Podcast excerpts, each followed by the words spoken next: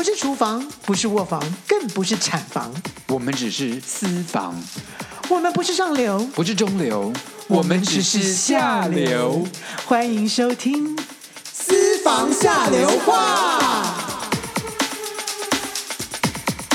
Hello，欢迎大家来收听今天的《私房下流话》。我是郭文琪郭子，我是跟老师上床的 Teacher Shen 沈老师。你好长哦。谢谢你的夸奖，大家都这么说。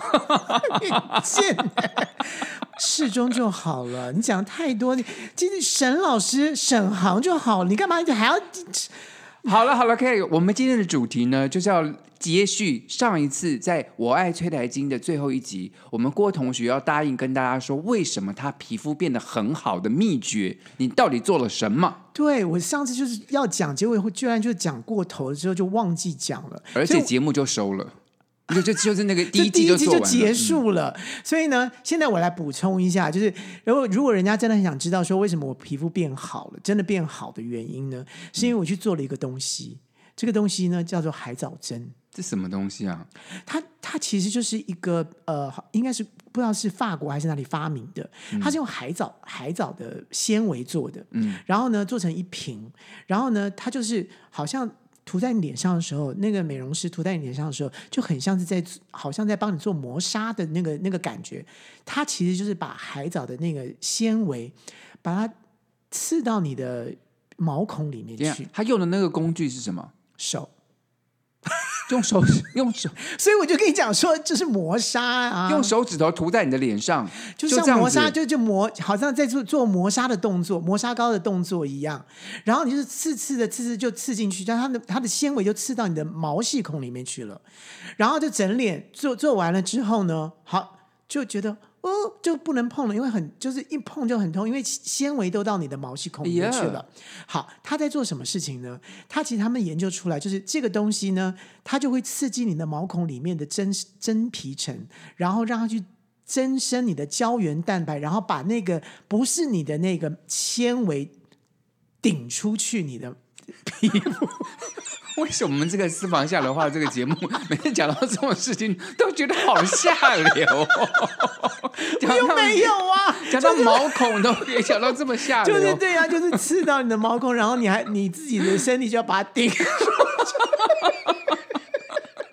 然后因为这样子呢，所以你的胶原蛋白自己就被刺激的增生出来之后呢，好，我要告诉大家，做完这个之后呢，你四天不能洗脸。也就是说，你四天不洗脸，就是说，你如果女生的话，四天不洗头，其实也还好啦。因为第一天你的脸睛就有有点肿胀，可是问题是只有你自己知道，大概外面的人大家就知道，觉得说你是不是被晒伤了还是什么的感觉而已，就是脸脸部并没有变得很丑。是红红的，就是红红的，嗯、然后你自己觉得很胀，然后问题是是你碰它的话就会呃好痛，因为那个那个很刺激，对，很刺激。嗯、然后呢，你四天不能洗脸，然后就就你当然头发你就自己照顾。像我的话，因为那时候我是短头发，我就算了，我就跟那四天我都不洗澡，我就不要碰到水，就不能碰到水。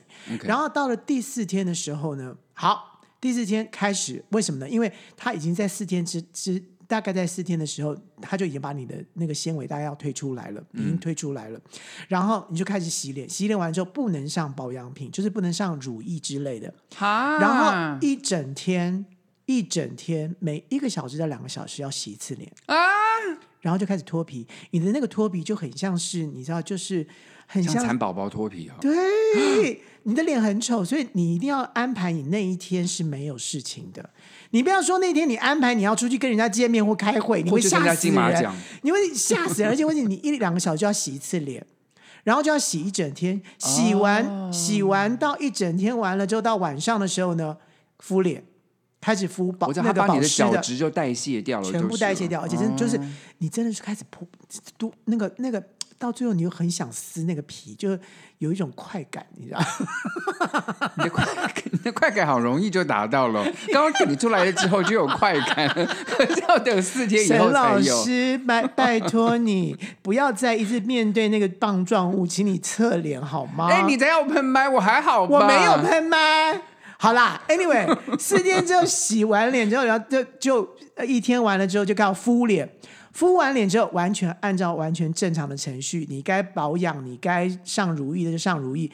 那时候你的脸就光滑到连毛细孔都看不出来。哎，我说真的，你最近皮肤真的变得很好，因为你之前我记得在大学的时候，你非常在意你的脸上有一些进之前青春痘的痘疤。对，因为我我高中跟国国中的时候，基本上就是长青春痘特别多，嗯、然后呢还有长那种比较大颗的，还有像有脓包，所以造成那个脸部有一些凹陷。就你想去挤它呀，然后。嗯又不是很专业，所以一挤完就是变有痘疤。嗯，所以我其实虽然长得很帅很好看，但是基本上……等一下，等一下，我刚刚吃了中饭，有一点反胃的感觉。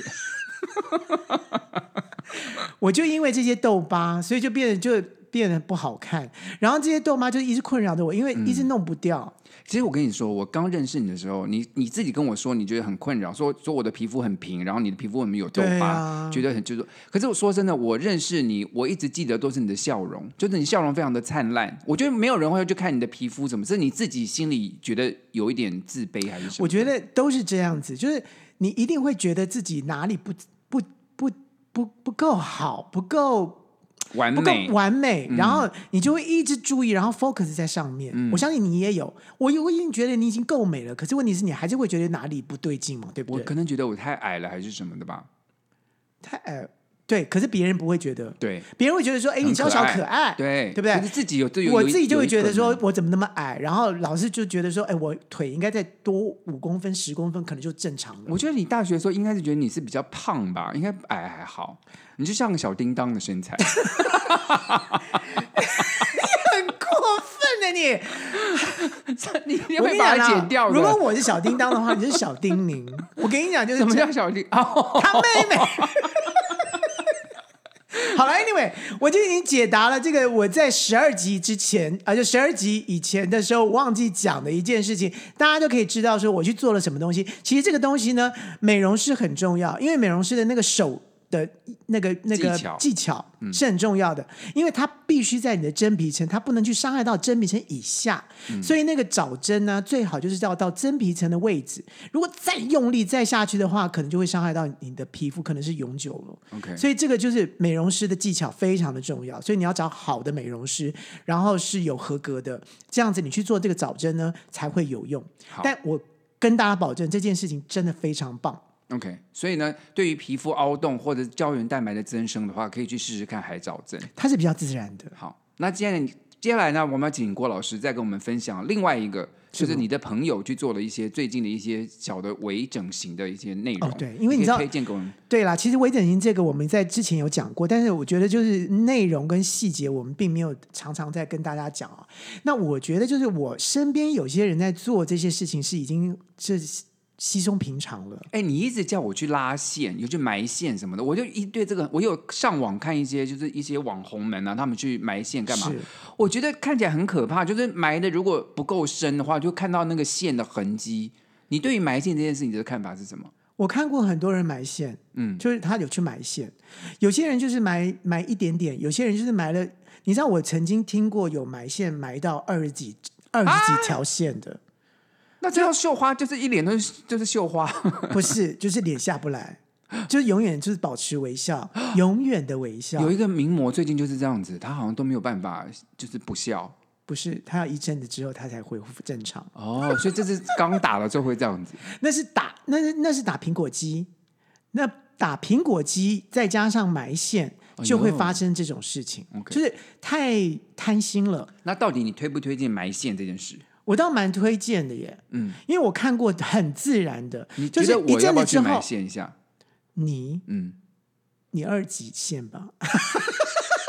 你好过分啊！没有啦，你根本没有。为什么？因为你没有肥肉在你的脸上，就是你没有脂肪，你的脂，你脸上脂肪太少了，所以你根本就没有掉下来的感觉啊。你，等一下我就会讲我我到底做了什么。对，我告诉你，嗯、我觉得最，我觉得埋线啊，其实一刚开始大家都觉得说，哇，好恐怖哦，埋线应该很恐怖吧？可是我听说啊，就是埋线基本上，因为他都会先上麻药，嗯，所以他上的麻药有两种，一种呢，嗯、有些人上麻药是直接用涂的。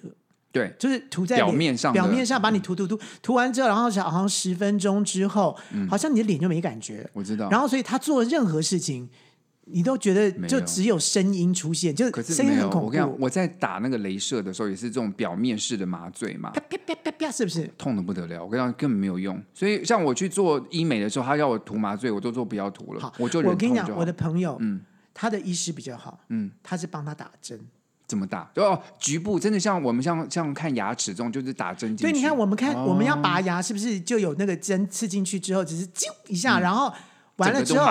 对，然后你连口水都会流出来，嗯有没有？嗯对。现在有些医生就是都都是用这种方式，就是他其实就是皮下注射，嗯就让你的脸哦两边根本就是没感觉了，然后他才开始做。他开始做的时候呢，你一点感觉都没有。听我的朋友讲，他就是完全没感觉，只有听到声音，然后呃。医生有有有有帮他拉线，那个线呢，基本上就很像是倒钩倒刺那种感觉。嗯嗯嗯嗯他把它拉上去之后，就开了一个口，然后拉上去完了之后呢，好像就是那个就变成倒钩刺，就勾住你，勾住你的勾住你的皮皮，然后就就就整个拉上来了。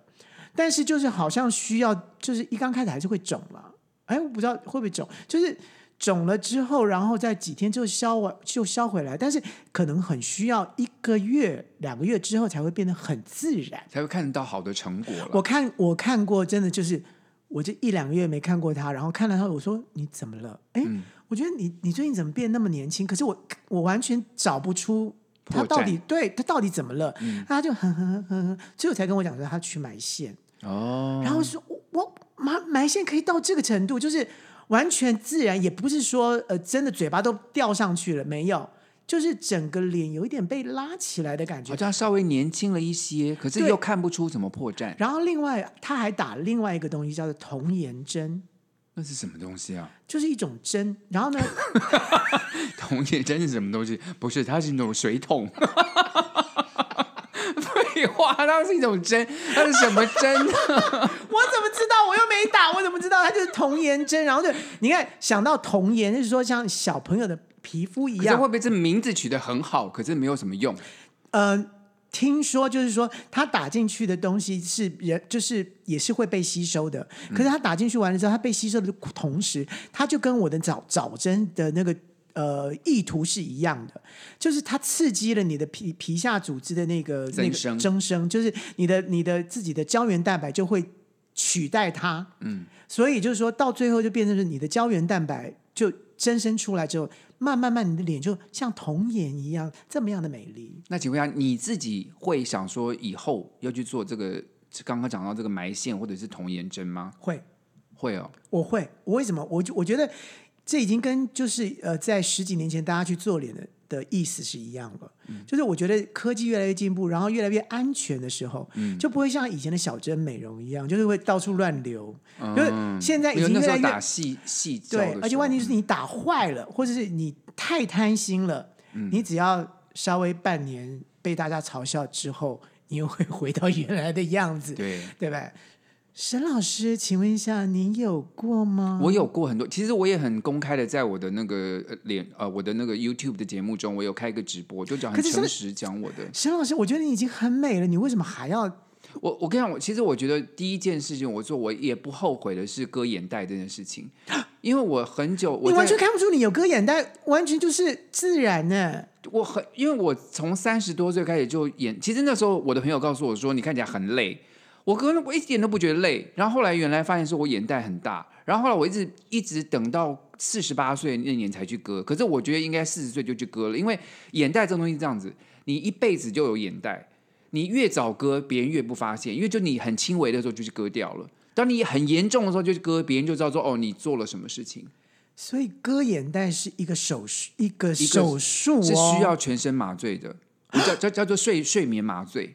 就是其实睡眠麻醉就轻微的全身麻醉，但是大概在三十分钟、四十分钟左右就醒来了，所以没有太严重。所以那时候是非常困扰你，就是说你你不管是演戏也好，或者是说在平常的时候，大家就觉得说你怎么看起来那么老态？对，只有一个人。我跟你讲，我眼割眼袋只有一个人发现，可是没有人告诉你说，呃，对男生来讲眼袋是有人讲吗？有人有人讲，可是我觉得。我觉得你不希望去迷信这个，不如让我的脸好看一点，好看一点，自然一点，快乐一点，就对就就其实其实沈老师已很早就有跟我讲过一件事情，什么？因为那个时候我们去我们班上有人去整形了，你真的要讲这件事吗？我早就在我的 podcast 的第一第一，我的天哪！第一次我就已经讲了。你好贱哦！你但是我跟你讲，沈老师那时候给我一个很好的观念，就说如果你天生就不好，就是就长很自卑，如果你变得很好看，你心情变得很好，Why not？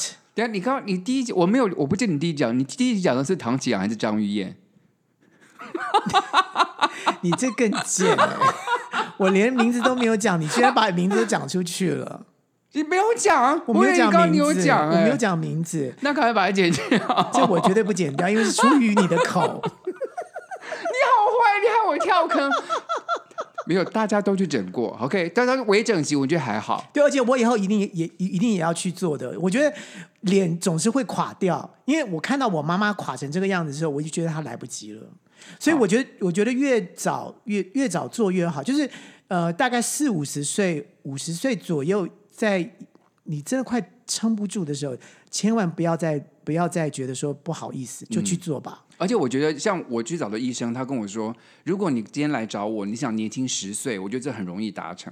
可是你要做二十岁的话，你就会看得出痕迹，所以就不要一次做太多。我我知道，这演艺圈有很多人就是很贪心，嗯，就一做之后呢，又马上有接 case，马上就看出来说，哎，他去弄了，而且年纪越来越轻，二十几岁、三十几岁都有去做，就很快就被看出来。嗯，可是我知道呢，这个有宝刀未老的呢。他都是做一点一点一点，你完全不知道，所以你会发现奇怪了，他为什么怎么老是保持一模一样？都已经这个六十岁、七十岁，怎么还保持的差不多？那就是他表示他每次都做一点点一点点。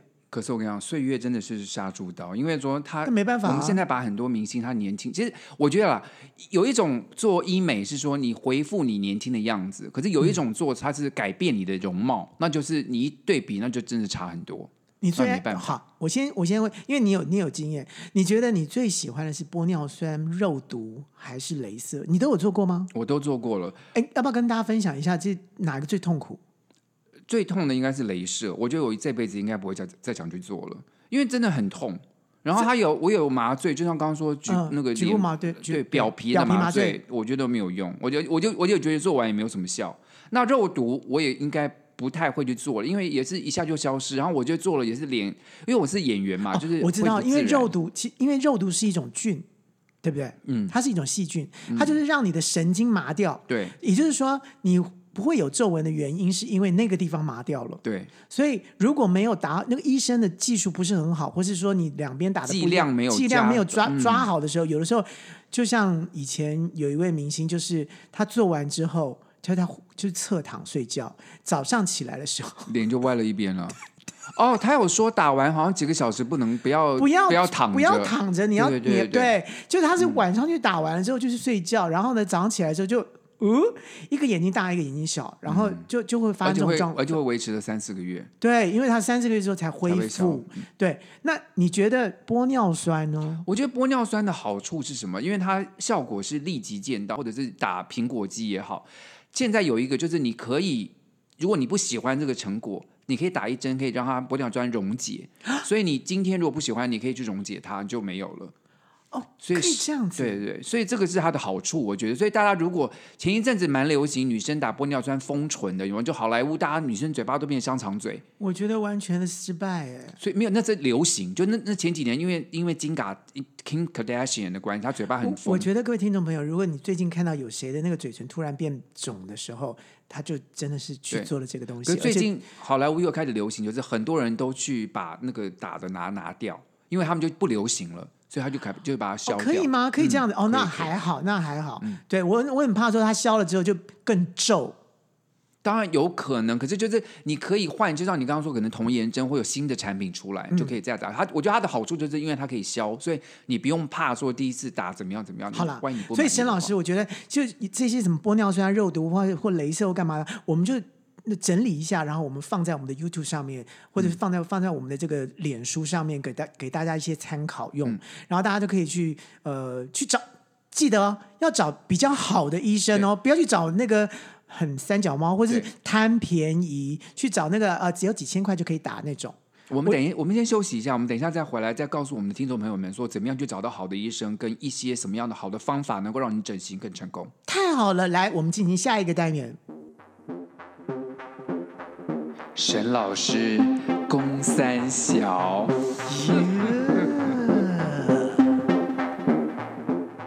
好了，好又到我们来沈老师来攻三小的时间了。今天我们要小什么？要跟沈老师要研究一下小问了。我们今天刚刚讲到讲医美嘛，对不对？我们讲到说我们男性方面啊，正重振男性雄风的一些经验，好不好？对，你啊什么？哦，就是说除了呃，刚才是女生，不是，这刚刚是容貌，容貌嘛，对不对？现在是生理状况。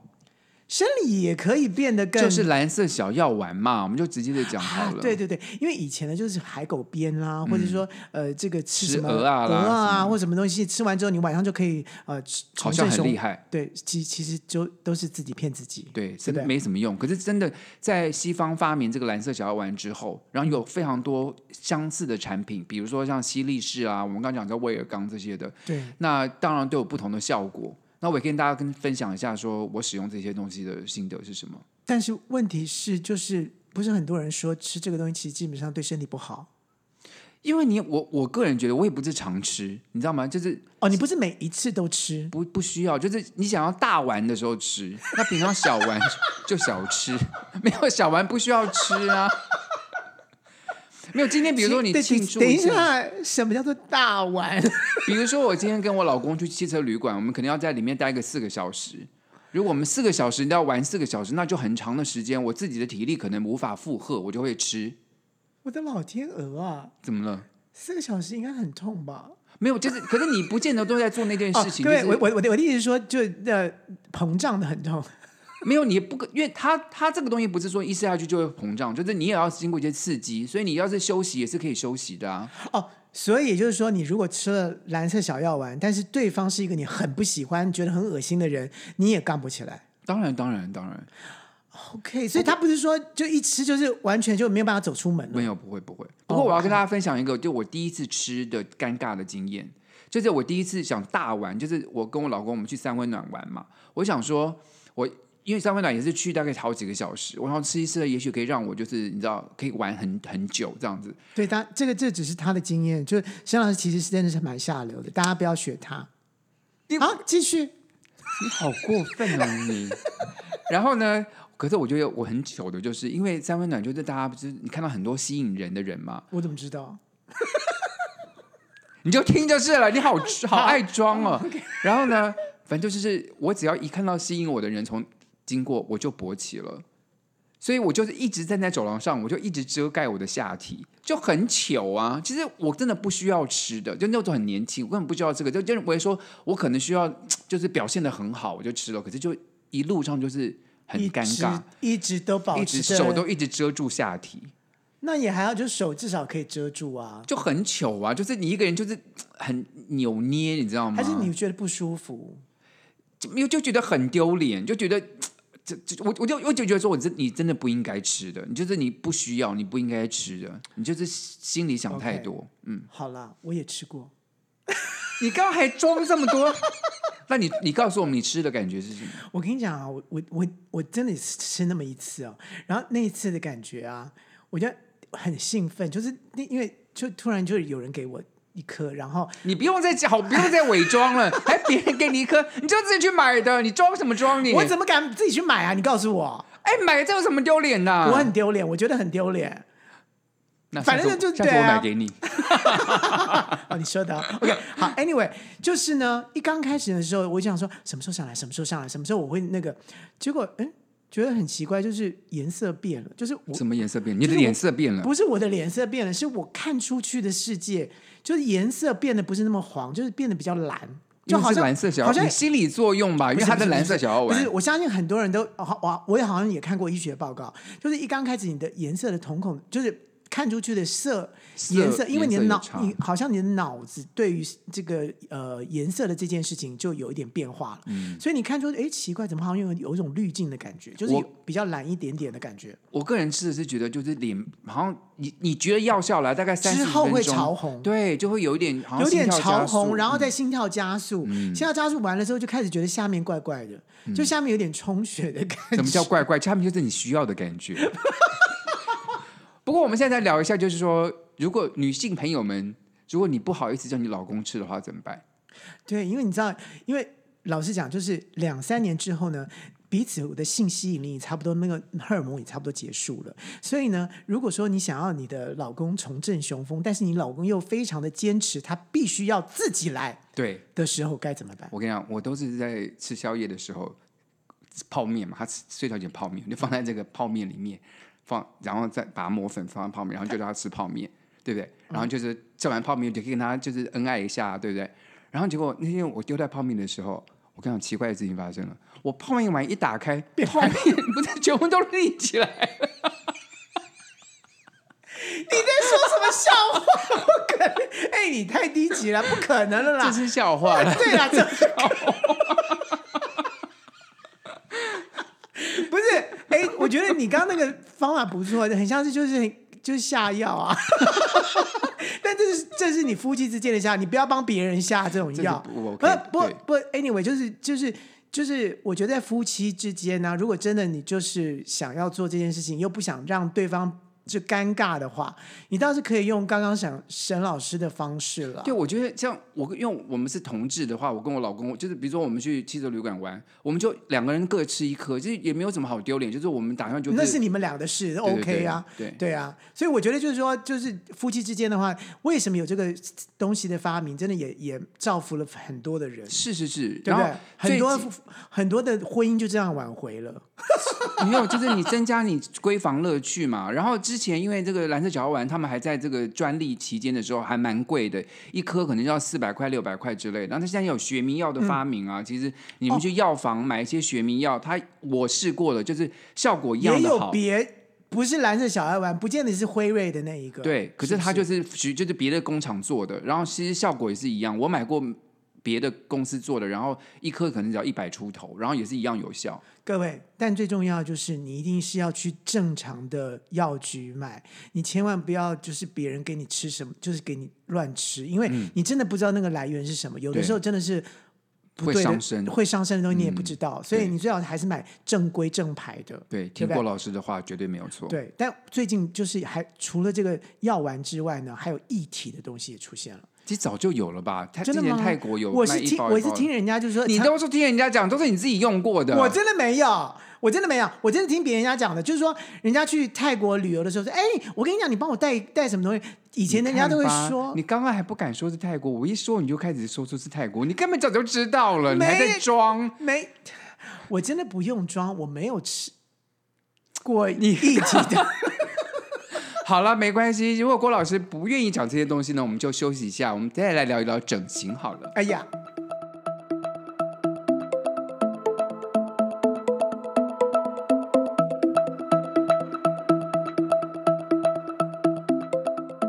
好，我们刚刚说到，我们今天讲那个整形的话题嘛，然后说我们要怎么推荐大家找到一个比较好的医生，我们要怎么去找？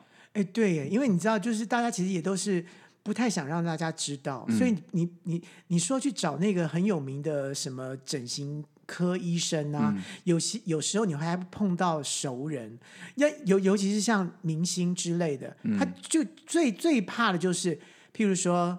呃，某位某位名主持人的女婿什么之类的、哦。啊，你知道那种就就啊，可能会讲出去。对，要不然就是他就把你当招牌了。可是那时候我去做眼袋手术的时候，事实上我跟吴淡如跟那个虞美人是找同一个医生的，你为什么要把他们两个的名字讲出来啊？这什么关系？他们俩去做了什么？他们我不知道，这我不知道他们做了什么。哦，他们可能做基础保养。对呀、我跟你说，就是他们可能是去镭射，you know who who knows？我不知道，我没有关系，因为我觉得就是大家去保养一下是 OK 的。谁知道他们去干了什么事？就是我是去割眼袋的，那我的医生也是看好朋友啦。对了，他是他这个没关系，没关系，反正就是我觉得我我是问了我的好朋友推荐我去那家医生，我就去了。我觉得，嗯、然后刚刚像我像如果我要去埋线或什么，我也会问郭老师他的朋友去哪一家买，因为听你刚刚讲他的经验是不错的，嗯、我觉得这都是好的。可是我跟你讲，大家一个烂的方法啊！我之前打玻尿酸跟打肉毒是一个烂的方法，大家不要去，你自己买来打，就是我去一个比较大的那种医学。那种连锁公司比较大的公司，然后医院不是，它是这医美中心嘛，是很大的。然后事实上，我面对的对象是 sales，不是医生。也就是说，sales 我今天进去跟他一个小房间，他帮我咨询。他其实是一个这个卖卖东西的人，他就说：“哦，沈老师，你可以打一下这个，这边买一点那个肉毒啊，这边买一点玻尿酸什么的。”等一下，等一下，等一下，等一下，你现在说你去咨询的时候，那个人不是医生，不是医生，他是一个，那不行，那不行，这不那不行，这不好，因为对因为接下来的医生并没有接到正确的指令，就。猫在钢琴上昏倒，事情就会发生了。没有，所以他就是我。我买了东西以后，他就说我可以推荐你，因为他他那个就是大的医美诊所嘛，就是很多的医生都是不同时间的值班，所以今天如果礼拜三去碰到医生，跟礼拜五去碰到医生就是不一样。所以我每次去都碰到不同的医生。那如果上一次碰到我觉得打的还不错的，可是这一次去可能又不是那个医生。所以这个不好啊，就跟看牙医一样啊，嗯、就是牙医你总是就同一个医生，就是你下一个又不一样的医生，他就不知道你上一次你做了什么东西了。我真的觉得对咨询的对象是医生比较重要，因为他真的可以因为因为你每一个人不同的需要，我，我觉得应该是要这样子，就是。那个就是要帮你做的那一个医生，嗯，他来跟你咨询，然后说你需要什么东西，嗯、然后你要忌讳什么东西，你不要怎么样怎么样，嗯、他都知道了之后，大家待会帮你做的时候，他才知道说你刚刚说了什么。对，你千万不要就是听了 sales，然后 sales 帮你卖，因为 sales 只要最重要就是要业绩嘛，对，他只要业绩，所以你最重要。如果今天今天有一个是 sales 来跟你讲这件事情，说不要，我要找要帮我做的那个医生，对。你千万要注意这件事情。对，我推你这样。然后我觉得现在网络也很发达，大家如果你想要去哪个医生找哪个医美医生的话，或整形医生，你可以上网 Google 一下他的一些名声，因为很多网友经常会 po 他们的意见。然后你们也可以去像 YouTube 很多网美们，他们也很诚实的说他们去哪里做什么的。可是大家要分辨一下，就是到底他是真实的呃分享他的经验，还是他是做业配的？哦、我觉得这两个说法也会不同。对对对对对，嗯。那如果你真的不不懂的话，你就去就去去问我的。同学是是哪个同学？你要讲什么？你说哪个同学啊？你说你笑什么笑？你说啊！你干嘛把都栽赃到我身上来？哪个同学啊？你同学这么多，哪谁？你笑什么笑？来，我们我们到下一个话题了。我们今天这个这个整形的话题就要到此结束。OK？你好俗啦啊！好了，我们再进行下一个单元。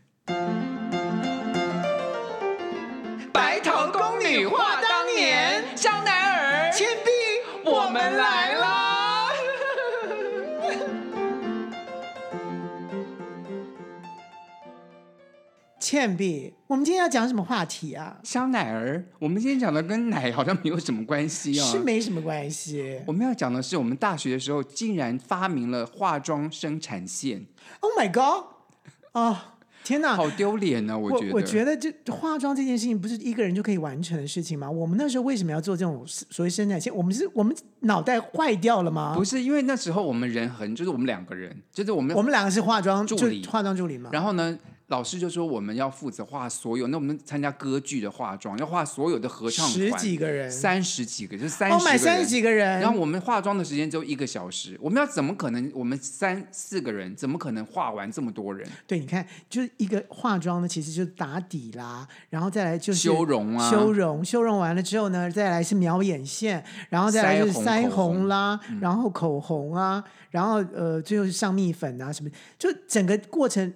大概也要三十分钟吧。对，我想说一个一个画，我们一定画不完，所以我非常聪明的贱婢呢，对，倩碧先生呢，我就想说，我们来个生产线，就是第一个同学。专门打粉底，你就手上只要拿粉底就好，一做一个来就画粉底。哦，你不用一直在换东西。对，然后第二个就专门是修容，修容完到第三关就开始上个蜜粉，然后画眼线。第四个就是腮红啊、眼影、口红涂一涂就结束了。所以你知道那个生产线，也就是说，因为化妆室很大，所以有四个位置，嗯，四个位置我们就四个。然后呢，每一个人画完第一个粉打完，到第二个去，然后到第二个就去上眼线。所以一个人大概十分钟内就画完了，没有，这这五分钟内就画完了一个人。